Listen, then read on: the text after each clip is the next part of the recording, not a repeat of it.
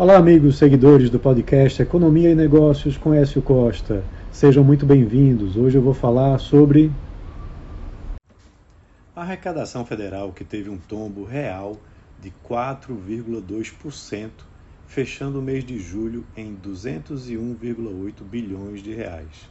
O acumulado do ano também passou a registrar queda na comparação com 2022.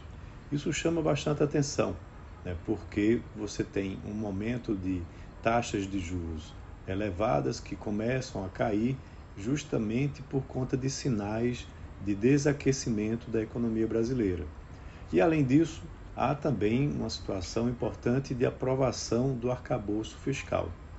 É, pois é, a arrecadação apresentou essa queda e foi o segundo mês seguido de queda real e o terceiro recuo neste ano. Em junho, a queda havia sido de 3,4%. Antes disso, em março, tinha apresentado também queda de 0,42%.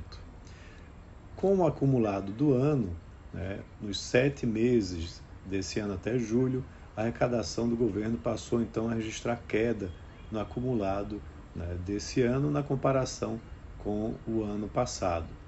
De janeiro a julho, foram arrecadados 1,27 trilhão de reais. Né? Em valores corrigidos pelo IPCA, a arrecadação parcial de 2023 somou 1,35 trilhão de reais, contra 1,36 trilhão de reais do mesmo período de 2022.